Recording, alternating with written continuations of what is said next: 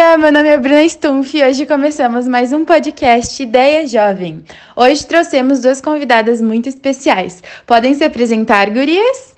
Bom dia, Bruna, e bom dia a todas as pessoas. Meu nome é Carolina Damer e eu tenho 15 anos. Bom dia, Carolina. Bom dia, Bruna, e um bom dia a todos. Meu nome é Helena Ronquete e eu também tenho 15 anos. Dia, meninas!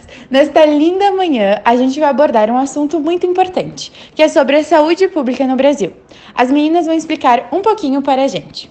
A saúde pública no Brasil, ela surge durante o período da colonização e império, onde não existiam políticas públicas voltadas para a saúde. Sendo assim, muitos indígenas acabavam morrendo em virtude das doenças trazidas pelo homem branco. O acesso à saúde era determinado pela classe social do indivíduo, ou seja, os nobres tinham fácil acesso aos médicos, enquanto pobres e escravos indígenas não recebiam nenhum tipo de atenção médica.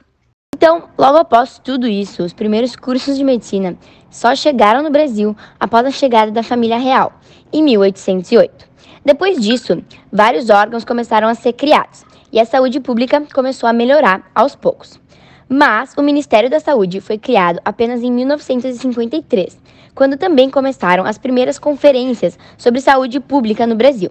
E aí foi que surgiu a ideia da criação de um sistema único de saúde, que pudesse atender toda a população. Meninas, eu dei uma pesquisada sobre o assunto e eu descobri que 1% do orçamento da União era destinado para a saúde. E vocês podem explicar um pouquinho sobre os problemas que a saúde pública enfrenta hoje em dia? Bruna, realmente é um número muito baixo. Sobre os problemas, a gente vai citar os principais. O primeiro deles é a falta de médicos. A gente sabe que no Brasil eles estão muito mal distribuídos. Em algumas cidades, principalmente no interior, faltam muitos médicos de várias especialidades. Conforme os dados do Conselho Federal de Medicina e do Instituto Brasileiro de Geografia e Estatística, existe apenas um médico para cada 470 habitantes. Nas regiões Norte e Nordeste, a quantidade é muito menor. Chega a um médico para cada 953 brasileiros. Isso é um dado muito preocupante. A gente também sabe que há aproximadamente 17 médicos para cada 10 mil habitantes no Brasil. E na Europa, esse número é o dobro, chega a 33 praticamente. Deus, Carolina, estou completamente impressionada com esses dados. Não imaginava que a porcentagem seria tão baixa.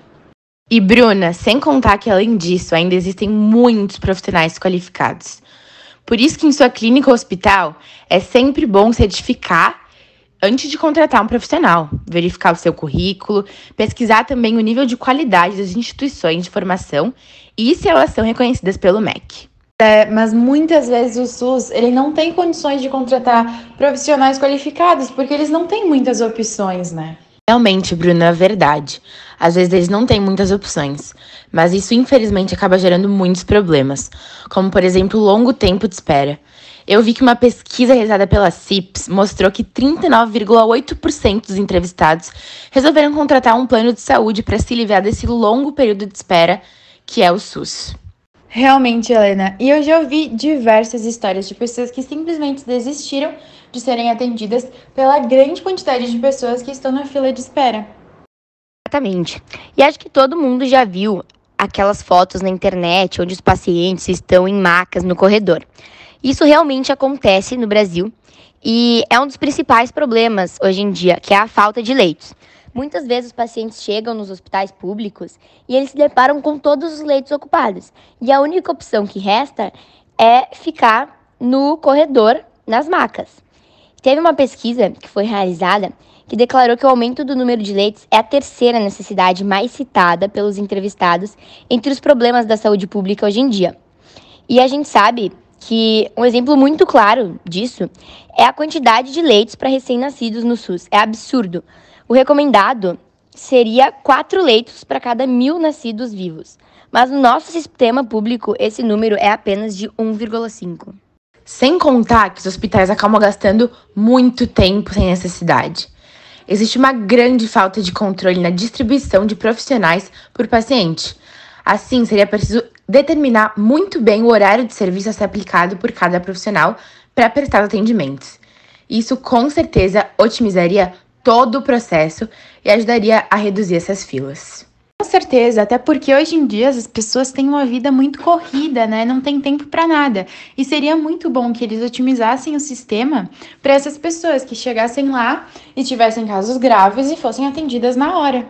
Tá, que quem trabalha com administração do sistema público sempre fala que o sistema é uma tragédia, porque eles não têm muitos recursos financeiros para prover tudo que uma saúde de qualidade precisa. E a má gestão ainda desperdiça o pouco que tem a gente também sabe que o SUS é subfinanciado. Então, eles não recebem dinheiro suficiente para atender a sua demanda. E essa situação é agravada cada vez mais, principalmente pela crise política e econômica do país. A gente sabe que muitas vezes um indivíduo ele chega no hospital porque ele está com alguma dor ou alguma doença, o que já deixa ele meio fragilizado, não apenas fisicamente, mas também no nível emocional. E é nesse ponto que os médicos deveriam ter uma maior humanização, uma maior sensibilidade com os pacientes.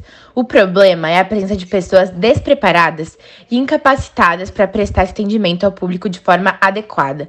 Muitos deles acabam se acomodando e passam anos sem fazer curso de atualização ou uma especialização em suas áreas para elevar a qualidade dos atendimentos. Vale lembrar também que as emergências costumam ser os postos mais procurados pela população e elas exigem um atendimento rápido e de qualidade. Isso possibilita que a vida de uma pessoa seja salva. Só que não é isso que acontece no SUS. Isso praticamente declara de forma muito negativa como está a saúde pública no Brasil atualmente. Não é raro a gente ler notícias sobre pacientes que precisam esperar diversas horas para receber um primeiro atendimento emergencial ou ser encaminhado para unidades especializadas. E isso também gera outro problema muito grave, que é o pior de todos, que é o alto número de mortes. Porque a gente sabe que quando a má administração da saúde pública no Brasil é somada com o quadro de profissionais desqualificados, falta de leitos, problemas no atendimento, o resultado é um crescimento do número de mortes. Então, todos esses problemas acabam gerando uma elevação na taxa de mortos. E a falta de agilidade, o despreparo para um atendimento que deve ser feito em até duas horas, são os grandes problemas no momento de atender os pacientes com problema no coração. Pequenas mudanças e melhorias na estrutura ser, uh, seriam muito benéficas para poder reduzir o número de óbitos de forma definitiva nesses casos. E vocês sabiam que aqui em Caxias do Sul, recentemente, foi feita uma reforma no hospital público? E pelo que estão falando, está sendo bem benéfico a todas as pessoas. Né? E esse deveria ser a, o primeiro tipo de investimento em uma cidade. Seria primordial investir nos hospitais e gerar uma saúde mais qualificada para a população. Mas muitas vezes o dinheiro da cidade não basta. Eles acabam esquecendo de investir no que é mais importante.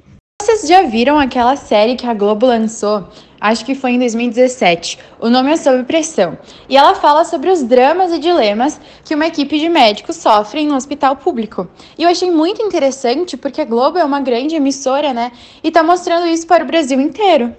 Sim, eu vi que ela foi lançada em 2017, mas eu acabei vendo ela realmente só em 2019, depois de várias recomendações. Eu achei uma série muito boa e realmente mostra a visão do público em relação à saúde pública. Eu achei muito legal esse ponto de vista. É verdade, eu vi logo de cara, logo que foi lançada, e amei muito, recomendei para todo mundo. Queria que todo mundo pudesse ver essa série, porque é realmente incrível. Então, gente, agora se encerra mais um episódio do podcast. Eu queria agradecer a presença de todos que estiveram com a gente nesta manhã. Das meninas, muito obrigada por contarem um pouco sobre o que vocês sabem. E até o próximo. Um grande beijo. Agradecer a Bruna por ter nos convidado para estar aqui hoje e ao público principalmente por ter nos acompanhado até aqui. É muito importante para mim falar sobre esse assunto que é tão essencial nas nossas vidas.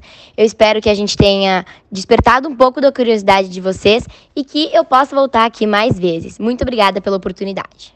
Isso aí, Carol, de verdade, muito obrigada pelo convite. Obrigada a todos que nos ouviram nesta manhã. Eu estou muito grata por ter tido a oportunidade de falar, explicar um pouco mais desse assunto, porque ele realmente é muito necessário em nossas vidas.